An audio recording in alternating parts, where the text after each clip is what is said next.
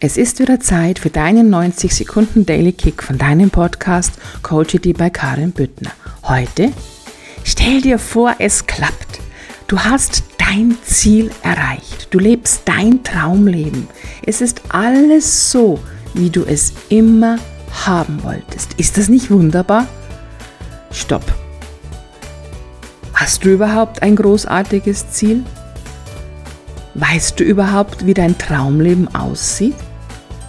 Weißt du denn wenigstens, wie ein einziger Tag deines Traumlebens aussieht?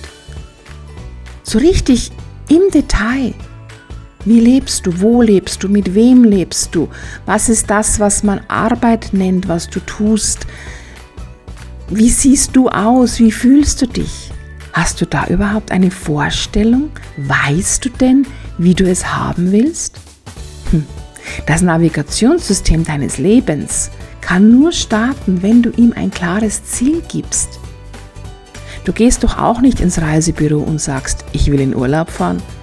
Du gehst doch auch nicht in dein Lieblingsrestaurant und sagst, ich will was zu essen haben.